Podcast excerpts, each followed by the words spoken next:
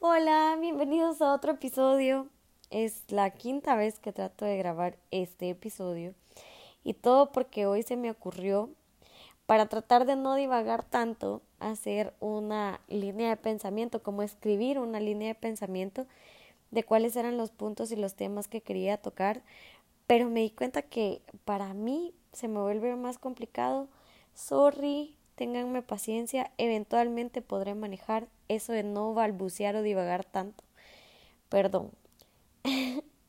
Dicho lo anterior, quiero decirles que me prometí a mí misma que desde que empezara el podcast iba a grabar un episodio semanalmente y es el tercer episodio y he cumplido.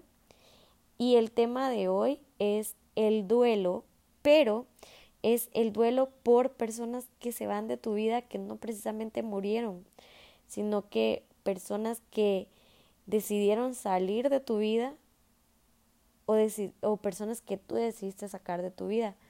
Y por ejemplo, como en los casos de personas que decidieron salir de tu vida, como que los más presentes que tengo eh, son un par de relaciones amorosas y un par de relaciones amistad.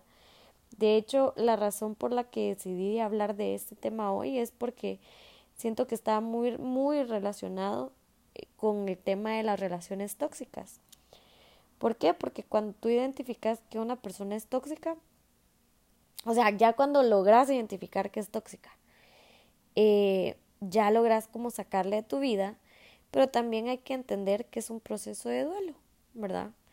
¿Por qué un proceso de duelo? Porque el proceso de duelo es el enfrentarte a, a dejar ir o a, o a la pérdida en sí que tú tenés de cualquier cosa, cualquier objeto, de hecho. O sea, la definición dice cualquier objeto. Entonces, claramente cuando nos toca perder a una persona, vivimos un proceso de duelo. Y siento que a veces es más difícil como vivir un proceso de duelo con una persona viva que con una persona que murió. Porque cuando una persona muere, tú sabes que esa persona no está porque hay algo tan grande que se lo impide que no llegas a pensar en ningún momento que es porque esa persona no quiere estar contigo o no le importa estar contigo. En cambio, cuando te toca vivir un proceso de duelo con una persona viva es más, es más duro o siento que pega más porque tú estás consciente que esa persona no quiere estar contigo o que no le interesa tanto estar contigo como para cambiar, como para seguir estando o, o para hacer cosas diferentes. Em, creo que de los procesos más difíciles para mí fue uno con una persona que yo tuve una relación amorosa por alrededor de tres años, un cachito más, tres años y medio, cuatro. Porque si me tocara como elegir, a veces hasta quisiera que tal vez, o sea, como que el día que terminamos yo tuviera así como cosas que reclamarle, ¿saben? Como de me fuiste infiel con no sé quién, me mentiste, me gritaste, los, no sé, lo que sea, pero que de verdad yo tuviera algo como para reclamarle y decir, él es una mala persona, él no me quiere, él no es bueno para mí y tal. Pero el hecho de no tener como esos factores, creo que fue peor porque entonces como que en mi cabeza seguí idealizando esa situación y seguí eh, esperando por algún motivo que mágicamente nuestra situación cambiara. Y de hecho, en una de nuestras pláticas yo le dije como, ok, tenés ocho años. En estos ocho años haz lo que querás, porque yo en ocho años voy a tener tantos años y quiero casarme y quiero tener hijos y quiero que mis hijos sean tuyos y quiero casarme contigo. Y el día que yo me case, me caso para toda la vida y quiero que sea contigo. Y no me di cuenta en ese momento como lo mucho que me estaba amarrando a mí misma con esa frase. pasó, pasaron seis años en los que como no está muerto, está bien vivo y tiene un pinche celular y tiene pinches redes sociales en las que pone fotos. Em, yo seguía viendo, obviamente, sus cosas. Eh, de repente, como que oía su voz y así. Y entonces empecé, creo que la primera, o sea, el, el duelo tiene cinco fases. Sin embargo, yo no creo que estas fases se vivan en, como en un orden, sino que eh, puedes saltar, puedes vivir dos al mismo tiempo, por ejemplo, la ira y la negación creo que se pueden vivir al mismo tiempo perfectamente. yo de hecho cuando terminé con él, eh, creo que sí tenía ira, o sea, era bien extraño, ¿saben? Porque yo no es que estuviera enojada con él, de hecho, a veces parecía que estuviera enojada conmigo misma. O sea, decía como, si hubiera dicho que sí en tal fecha, estuviéramos juntos. Si hubiera dicho que sí a tal cosa, estuviéramos juntos. Entonces me empecé a culpar a mí misma, de hecho. Pero aparte, eh, la, la negación, creo, creo. O sea, alguien que me diga si, si siente diferente o lo vive diferente. Pero creo que la negación en las, en las relaciones amorosas, amistosas, es, es, es, como no cortas comunicación o de alguna manera, tal vez yo sentí que mi proceso, o sea, como que mi fase de negación fue el que como no nos dejamos de hablar, todavía nos mensajeábamos y nos decíamos como te amo, y no sé qué. Eh, fue bien extraño porque de hecho ya nunca nos volvimos a ver. Nunca fue como que tuvimos una cita o como que él me dijo, mira, estoy afuera de tu casa, salí. O como que te voy a pasar a traer, o que yo le dijera te voy a ir a ver a tu oficina, o te voy a ir a ver a tal lado, nada, nada, nada, nada. O juntémonos en tal lado, nada, nada, nada. Pero nos seguíamos hablando. Y eh, nos seguíamos diciendo como te amo, te extraño, eh, nos seguíamos contando todo, todo, como todo el día, todo lo que hacíamos. Em, nos mandábamos besos. Eh, de repente me decía como, ¿por qué no me has dicho buenos días? Eh, ¿estás, ¿Estás enojada conmigo o, o estás dormida o qué? O sea, la comunicación volvió a ser exactamente igual a previo nuestro nuestra ruptura, entre comillas. Entonces, para mí esa fue la etapa de negación y fue una etapa que duró mucho tiempo porque, de hecho, o sea, hasta el día de hoy, bueno, sí, dejamos, nos volvimos a hablar el año pasado. Hace un par de meses empezamos a hablar otra vez. Y previo a eso habíamos dejado de hablar como por dos años, pero les estoy diciendo que esto tiene cuánto de, de suceder. Yo tenía 19, tengo 32, pasamos como tres años, cuatro juntos. Eh, esto tiene como alrededor de, o sea, todo el proceso de mi proceso de duelo con esta persona tiene como ocho años. Y aquí seguimos, hermanos y hermanas. Así que ojo con sus procesos de duelo. Yo les dije que no era que yo tenía todas las respuestas y que todo lo había hecho bien y que no, aquí preparándome para este tema me vi en un espejote así y dije, no, sí, o sea, toda tu carota de payasa te la están viendo y te la estás viendo solita. Pero bueno, eh, durante, ¿qué? Tal vez cuatro años, la comunicación era diaria, eh, de te amo, de nos seguíamos diciendo igual que como cuando estábamos juntos y de te extraño y de, de repente igual sí nos peleábamos y nos dejamos de hablar dos días, pero después otra vez estábamos igual. Entonces, eh, va, yo creo que el ira y negación fueron ahí de la mano, forever and ever and ever to come. Y tal vez, no, tal vez si pasamos cacho más sin hablarnos, tal vez desde el 2000, como dos años, tres, tres años que ya la, la comunicación empezó así a, a, disminuir como significativamente y que yo lo empecé a notar también, tal vez unos tres años. Y en esos tres años, o sea, de, de, de hace tres años para acá, soy una campeona de veras. Eh, Saben que las, las fases de la, del duelo estaba súper consciente de la negación, de la ira, de la depresión y que la final era la aceptación. Vuelvo y les repito, yo no creo que sea lineal, yo no creo que sea una cosa de salgo de una para entrar a otra y en ese orden voy, no. Pero aparte de todo, yo muy linda había como completamente obviado y pasado por alto eh, la tercera fase, que es la negociación. Y entonces cuando estaba leyendo ahorita, porque de verdad que intenté prepararme para tener una, una línea de pensamiento y tal y cual, valió. Pero cuando empecé a prepararme y a leer y no sé qué, y cuando vi y decía negociación, yo, esta sí no me acordaba de esta. Y leo el concepto, leo el concepto y el concepto reza de la siguiente manera se empieza a contactar con la realidad de la pérdida al mismo tiempo que se empieza a explorar qué cosas hacer para revertir la situación. En shock. En shock, completamente en shock. Y dije, tengo tres años de estar en negociación con este brother.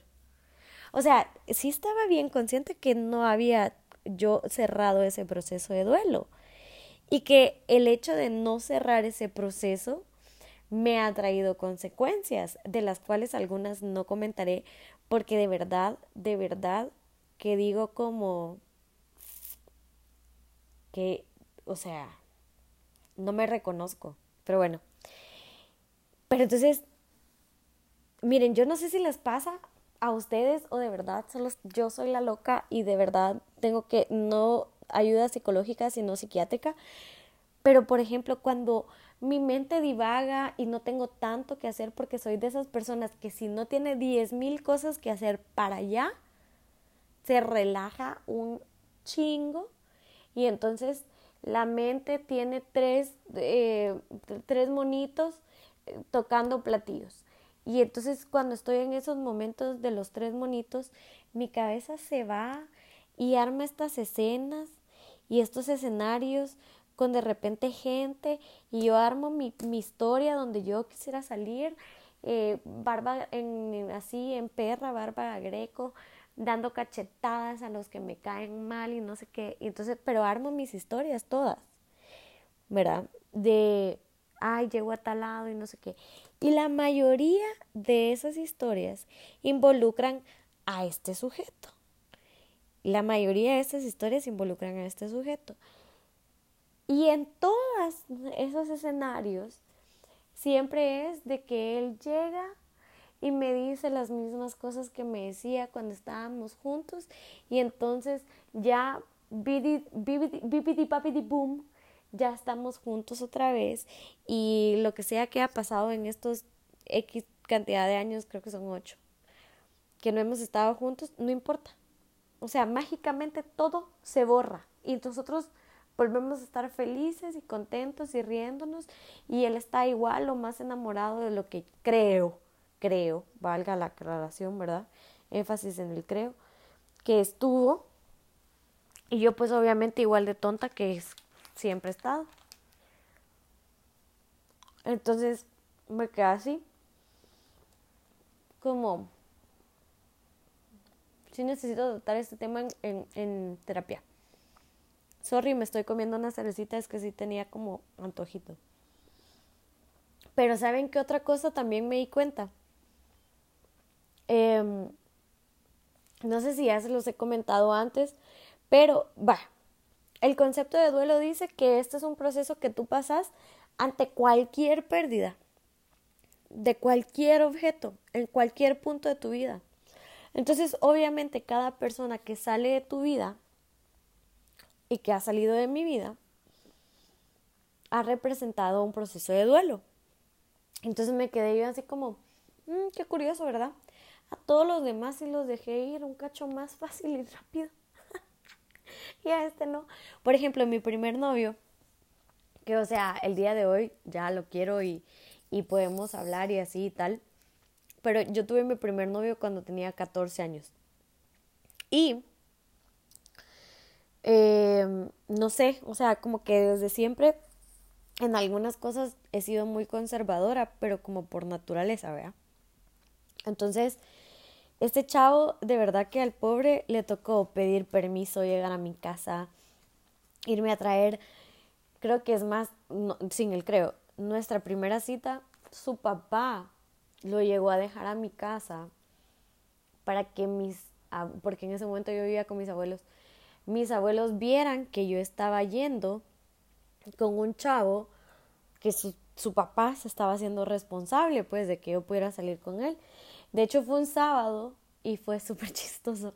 Los papás de él, de verdad que yo sí creo que me querían mucho. Énfasis toda la vida en el creo, porque la verdad es que solo puedo dar 100% de seguridad de lo que digo, hago, siento y veo. Punto. Y oigo, yo, con mis oíditos. Pero de que lo oí, ni siquiera que lo que oí fuera cierto. Pero bueno, eh, yo creo que ellos sí me querían mucho porque ellos eran adventistas, no sé cómo se llama, la verdad. Yo les decía sabáticos en ese momento. ¿Qué son esta gente que el sábado no hace nada más que estar en la iglesia? Pero literal creo que ni cocinan ni así, ¿verdad? O sea, se bañan y se van a la iglesia y pasan en la iglesia todo el sábado y ahí pasan. Entonces la familia de él era eso. Y, y de hecho nuestra primera visita fue un sábado. O sea, a él lo dejaron no asistir a la iglesia, lo llevaron a traerme y, y ya nos dieron como la, la, la, bendición también los papás de él para que saliéramos juntos y así. Eh, va, él pasamos juntos igual como tres años y medio, pero con este chavo sí era como completamente diferente, o sea, Estábamos un mes juntos, terminábamos, eh, terminábamos como por un mes, después regresábamos dos meses y así. Y entonces terminábamos y regresábamos y terminábamos y regresábamos. Y la mayoría de las veces terminábamos porque yo veía cosas que no me cuadraban con otras niñas. Entonces le preguntaba así como, mira, ¿y qué ¿por qué te estás coqueteando con tal? No, es que vos estás loca, es que vos te estás imaginando no sé qué. O sea, si me estás oyendo, te quiero mucho, pero, pero ex, sí te caché y lo sabes. Em, entonces, bueno, al final y total, o sea, durante todo ese tiempo de cortar, regresar, cortar, regresar, cortar, regresar, me lo negó todo, todo, todo, todo, todo, todo. Al final de los tres años y por, o sea, por varias razones de las que más tengo presente, fue mi abuelo. Mi abuelo nunca se metía en nada. En nada, cuando le digo, les digo, en nada es nada. O sea, ese hombre, nada, nada. No se metía en nada, no se metía a opinar, no se metía a nada. Eh, pero una vez me vio llorando por él, o sea, me vio en el teléfono así, después de, de como la penúltima vez que terminamos. Y solo salió y me dijo, y se me quedó viendo y me dijo, mira, te voy a decir una cosa, yo no me meto, pero lo que sí te puedo decir es que te veo llorando por él más de lo que te veo sonriendo. Entonces, de verdad, yo no quiero que estés dos horas en el teléfono hablando con alguien que te va a terminar dejando llorando así. Y para mí esa relación ya no es sana y ya no quiero que la tengas. Fue la primera y la última vez que él se metió como en algo de eso. Bueno, pasó eso. Eh, al final terminamos. Eh, me di cuenta creo que de una o dos cosas. O sea, de dos chavas, pues, en esos tres años y medio. Terminamos y, y lo mismo porque, porque costumbre más tonta, ¿verdad? No dejar de hablar con los exes. Y en eso le dije un día como, mira, pero o sea, veía cosas, veía comentarios, veía fotos que si bien no eran fotos besándose o así, eran fotos que de alguna manera tenían algo, ¿saben? Tenían algo. Ojo de loca, no se equivoca, amigas. Eh, la cosa es que al final, ¿verdad? Ya terminamos y no sé qué. Y un día le dije, mira, almorcemos juntos. Y me dijo, va. Y almorzamos juntos. Y en eso le dije yo como, mira, la verdad es que yo ya en serio te perdono, pero sí te quiero pedir un favor. O sea, de verdad lo que hablemos aquí, eh, aquí se queda y no va a importar. Y en eso me dice, ok, me dijo, te voy a contestar todo. Y le empecé a preguntar por todas las chavas de las que yo había dudado en, en algún momento que él me hubiera engañado con ellas. Y con todas era así. Entonces pasamos tres años y medio juntos, on and off, eso sí lo tengo que decir. Tal vez sí junto como que todo el tiempo, tal vez solo fue un año y medio o así, pero tres años y medio de mi vida ahí, ¿verdad? Pasé seis meses, seis meses en negación e ira. O sea, él me llamaba y yo lo madreaba. Yo lo llamaba para madrearlo y le colgaba y así. O sea, feo, feo, feo. Después de estos, pues tal vez no fueron seis meses, pero en mi cabeza ahorita son seis meses. Después de esos, de, ese tiempo de, negación e ira, em, o tal vez entre, como les digo, es que esto no es, o sea, no es una ciencia, para mí no es una ciencia exacta porque depende mucho de la persona. Pero, por ejemplo, con este chavo fue negación, ira y tal vez negociación en una sola tanda. Y de hecho, la depresión vino antes de la negación porque yo lloraba y lloraba y lloraba y lloraba y lloraba y me sentía triste y pensaba que nunca más iba a volver a tener un novio. De hecho, tal vez creo que ni quería tener otro novio porque decía, qué horror, yo no quiero volver a esto. Pero realmente mi proceso de duelo con él fue un año. Después de un año, obviamente nos dejamos de hablar, creo que nos dejamos de hablar tal vez como seis meses, pero seis meses de así, cero, cero, cero, cero, cero, cero. Vean, nadie me hablaba de él, no íbamos a los mismos lugares, o sea, cada quien su lado, y él para mí ya no existía, y es más, les podría decir que para mí ya estaba muerto. Después de esos seis, que para mí fue el proceso de aceptación, Después de esos seis meses, por alguna razón, eh, no me acuerdo cómo fue que nos volvimos a juntar en la vida y fue como, ay sí, hola, ¿cómo estás? y tal. Y ahora somos amigos. Pero digamos, yo no tengo problema con eso. Nunca he vuelto a fantasear con que si quiero recuperar la relación o que si, si yo estuviera con él ahora, cómo sería la situación. Nunca he fantaseado con eso. Nunca. Y de hecho sí me gusta platicar con él, me gusta verlo. Nos hemos visto un par de veces. Hemos salido, platicamos seguido, de platicar, platicar. Pero, pero esa, eh, como esa etapa de... Y tampoco es mi mejor amigo, ni es un amigo recurrente. Es un amigo eventual, ¿verdad? Pero entonces yo digo, si lo vemos en tiempo, pasé el mismo, la misma cantidad de tiempo con ambos. Pero mi proceso de duelo con cada uno fue completamente diferente. O sea, yo la ira con mi primer novio fue a él, a este bastardo, este desgraciado, este idiota, este no sé qué, él, él, él. Con el segundo la ira era más y tal vez ni siquiera, o sea, tal vez con el segundo ni siquiera he experimentado ira. Y creo que no necesito experimentar ira, porque como les digo, o sea, esa relación y la manera en la que esa relación terminó no fue una situación en la que yo dijera, este maldito me hizo no sé qué, no sé cuánto. Sin embargo, ya no está y ya no debe estar. Vean, y mi proceso con uno duró seis meses, pónganle un año, mm, y creo que ni un año, la verdad. Pero si lo ponemos como todo junto, tal vez sí un año. O sea, mi proceso de duelo con mi primer novio fue de un año y ahora todo cool, todo fresh. Y con el otro voy ya, o sea, llevo ya que ocho años en este proceso de duelo que no acaba.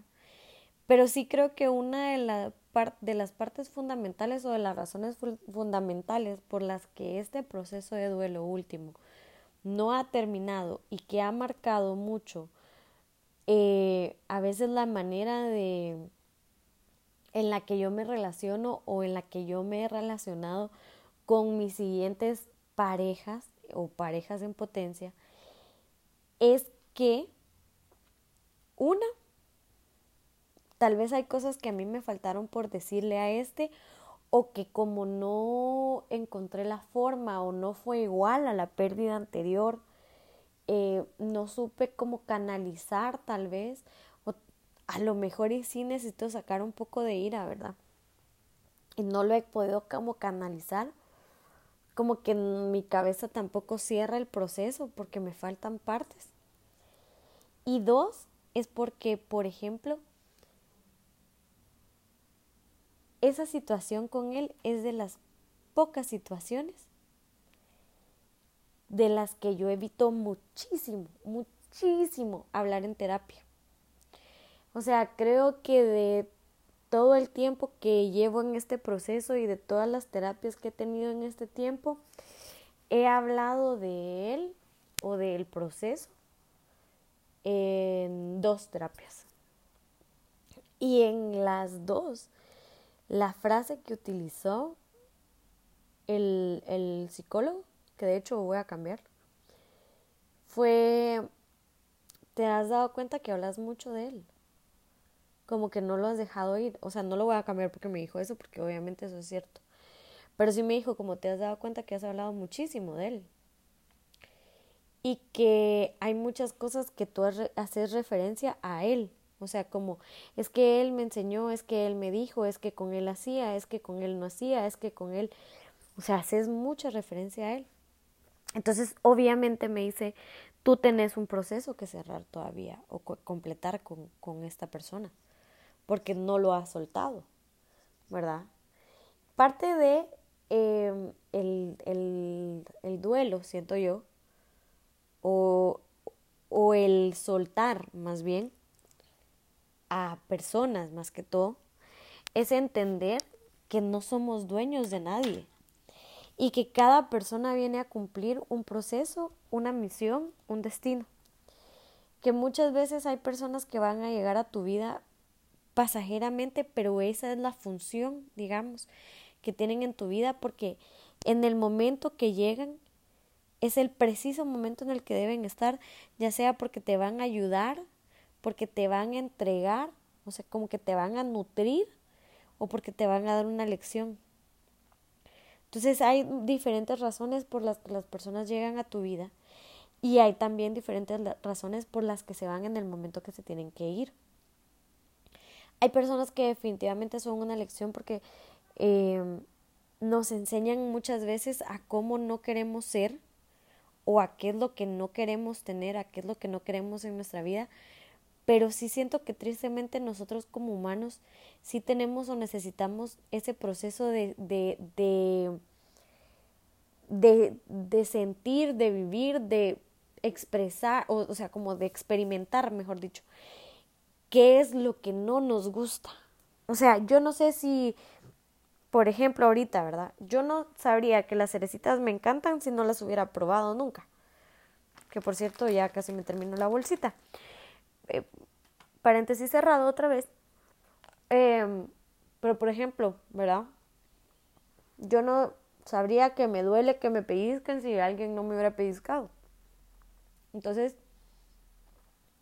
el entender que no somos dueños de nadie, de repente nos hace más fácil el poder soltar, soltar.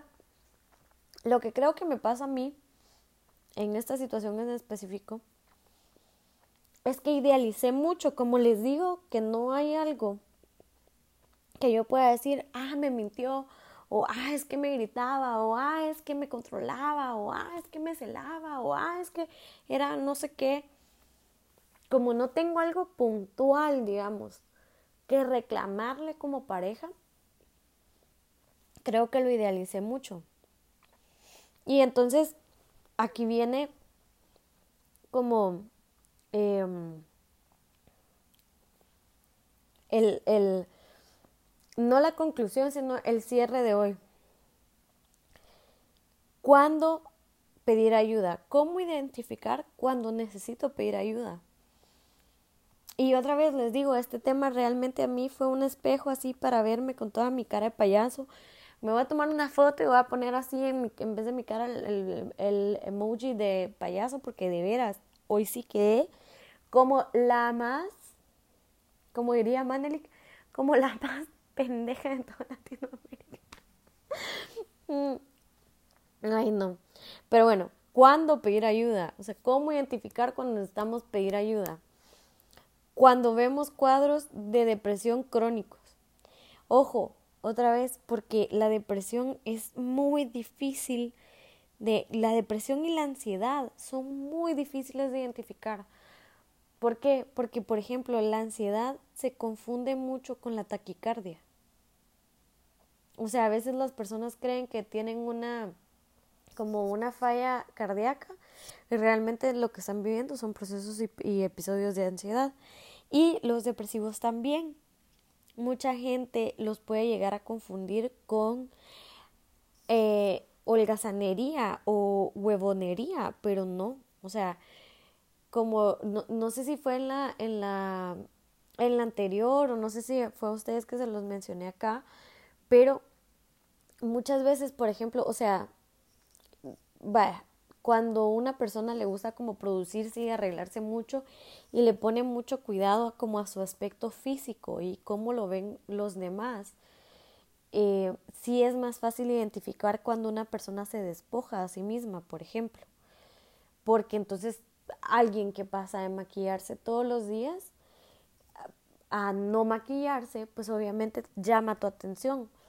Pero eh, el hecho de que una persona pase en pijama todo el día, no salga de su casa, nunca lo invitan a salir y no sale, eh, o si sale igual se aísla, eh, no, no se baña, se descuida completamente como su aseo personal, sus espacios personales, o sea, no le importa dormir en una cama que tiene diez mil cosas y a medida voy diciendo eso, estoy viendo mi cama para ver si no estoy en una cama que tiene diez mil cosas. Porque pues eh, a veces sí, de verdad es solo huevonería, pero a veces sí es eso. Eh, son, son síntomas de depresión. Y son muy difíciles porque, como les digo, se confunden mucho.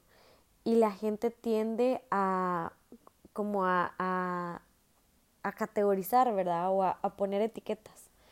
De, ah, no, es que lo que pasa es que es un, es un huevón, es un sucio, es un no sé qué, pero no sabemos por qué proceso se está pasando cada persona, ¿verdad? La otra, que es completamente lo opuesto, es cuando tú muestras conductas de huida a las emociones, o sea, cuando no quieres enfrentar tus emociones cuando te refugias en las drogas, en el alcohol, en las salidas excesivas, eh, cuando no puedes, ahí sí el contrario, ¿verdad? Pero son, aquí son polos completamente opuestos. Cuando no puedes estar contigo mismo, cuando no sabes qué hacer contigo, no has aprendido a convivir con, tus pensamientos. A veces nuestros pensamientos son nuestro peor enemigo. Y de verdad que le huimos a estar solos como nunca, ¿verdad? No quiero tener un ratito porque si yo tengo un ratito pienso en eso y me muero. O sea, si yo tengo un ratito y pienso en eso me derrumbo. Y no, entonces mejor busco salir, hacer, tomar fiestas, amigos, drogas, ay, no sé qué. Ojo, puede ser muy peligroso y a veces no hay retorno. Entonces sí es necesario que a la primera, y no hay nadie que pueda identificar mejor estos síntomas que tú mismo. La tercera, proyección de pérdidas pasadas en una pérdida presente. Lo que yo sentí cuando perdí a Juanito hace cuatro años y ahora en una situación similar pierdo a Menganito y estoy sintiendo exactamente lo mismo y entonces como creo que pude haber arreglado la situación con Juanito haciendo X, Y, Z, le ofrezco a Menganito X, Y, Z para que no me deje, para que siga estando conmigo. ¿Por qué? Porque no lo hice allá, entonces lo voy a hacer acá. Pero como ya sea que esta persona no quiere estar, no debe estar o no pueda estar en tu vida, entras en un círculo y te sentís atrapado y empezás a sentir otra vez aquel quebrantamiento de corazón que tuviste, aquella, eh, volvés a experimentar tal vez episodios de ansiedad, no sé, el sentimiento se siente tan familiar, ese dolor se siente tan familiar, ojo también con eso. Y la cuarta, que irónicamente se parece mucho a la tercera fase del duelo, es la presencia de fantasías de reunirse con el ser querido. Y si vuelvo a leer lo que decía de la negociación, se empieza a contactar con la realidad de la pérdida al mismo tiempo que se que empieza a explorar qué cosas hacer para revertir la situación. Y la otra dice presencia de fantasías de reunirse con el ser querido. El artículo que yo leí y los libros que yo leí hablaban del duelo por pérdida de un ser amado o un ser querido por muerte. Y entonces es un tema mucho más fuerte porque obviamente las fantasías de reunirse con el ser querido implican cosas más fuertes que sí quiero tocar, pero quiero tocar en otro tema y de hecho para ese tema quiero hablar con una, o sea, quiero que nos acompañen en el episodio una psicóloga pero si ven este, este, como este precepto de cuándo pedir ayuda, se parece mucho al de la negociación. Entonces, por eso es que les decía, yo creo que no todas las etapas, o sea, no todos los procesos de duelo necesitan tener las cinco fases, porque sí, ¿verdad? Porque obligatorio checklist de ya pasé la 1, la 2, la 3, ni que sean lineales ni que sean en ese orden. Pero sí creo que dependiendo el proceso de duelo, como qué tanto haya dentro de nosotros, qué tanto sentimiento haya dentro de nosotros, o sea, no crean de verdad, se los digo en serio, hoy, habiendo leído, habiendo, ah, habiendo leído, perdón, habiendo visto, recordarme todo y como ponerle coco y conciencia a esa situación. Yo les digo honestamente, sí es un tema que quiero y debo hablar con mi psicólogo, el siguiente que voy a tener, porque sí es un tema que necesito cerrar. Y es un tema al que por mucho hay que ponerle mucho coco, especialmente cuando se trata de relaciones tóxicas, de relaciones violentas, de relaciones abusivas, de relaciones no sanas. Pónganle mucho cuidado. No tengan miedo de pedir ayuda jamás. O sea, creo que de los estigmas que yo más agradezco haber roto y, y haber ignorado de parte de mi familia materna es el hecho de buscar ayuda psicológica. Mi mamá es esa persona que me dice a mí que yo no necesito tener un psicólogo porque Dios es mi psicólogo y Dios es mi doctor y que entonces lea la Biblia y que con la Biblia yo me voy a curar. Y sí, Dios es mi psicólogo, mi padre, mi doctor, mi salvador, mi por excelencia, mi todo. Por excelencia.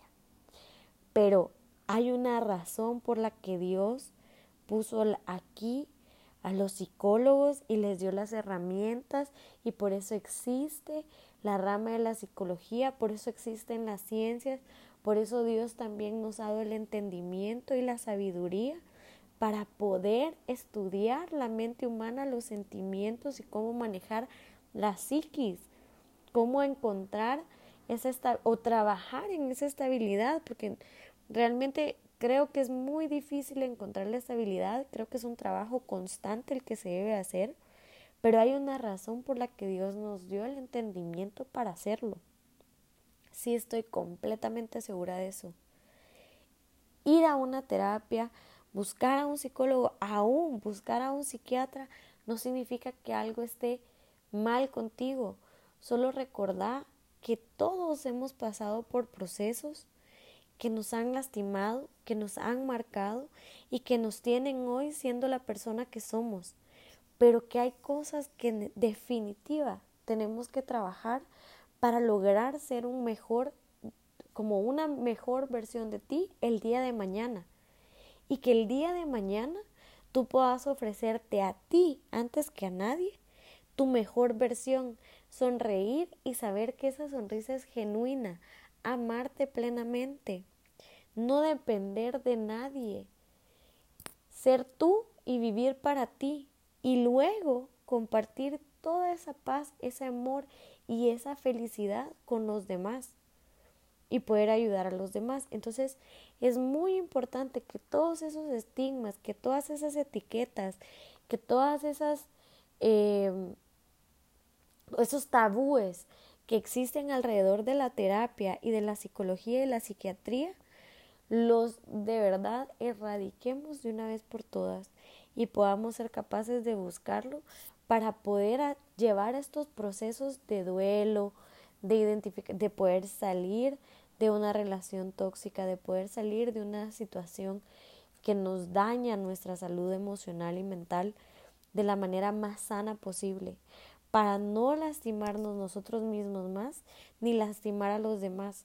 ¿Por qué les digo esto? Porque se los mencioné hace un rato que yo, a raíz de que no he cerrado este proceso, sí he lastimado a otra gente y me he lastimado a mí misma. ¿Por qué? Porque he buscado replicar esta relación que según yo, como la idealicé tanto, era tan perfecta, que eh, esto me ha llevado a autosabotearme. Yo he, llegado a creer que lo que hago es autosabotearme. ¿Por qué? Porque encuentro a un chavo que claramente vale la pena, que es un buen chavo, pues que todo, como todo el mundo tendrá defectos, pero que realmente muestra un interés genuino de estar para mí, de ser un compañero, esto y lo otro. Y digo, no. ¿Por qué? Porque ahora que lo pienso hablándolo con ustedes, en mi subconsciente estoy pensando en ese plazo que le di a esta persona de ocho años. En ocho años vamos a volver a estar juntos. Y entonces en mi subconsciente no puedo estar con alguien así de bueno porque eventualmente lo voy a dejar para regresar con la persona que creo que es la persona para mí, que es mi alma gemela tal cual. Eh, ¿Qué otra cosa?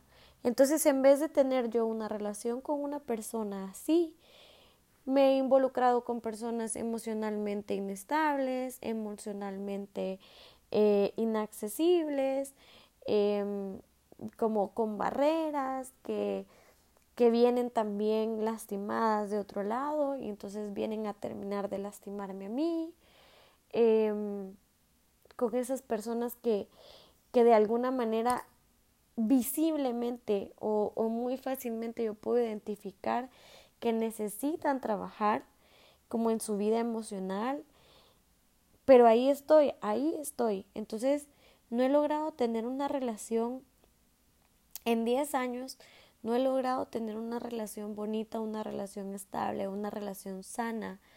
Con esto no quiere decir que he estado con personas eh, violentas, ni, no, pero realmente he estado en relaciones eh, no sanas. Esa es una realidad y lo único que he conseguido es seguirme lastimando yo, ¿verdad?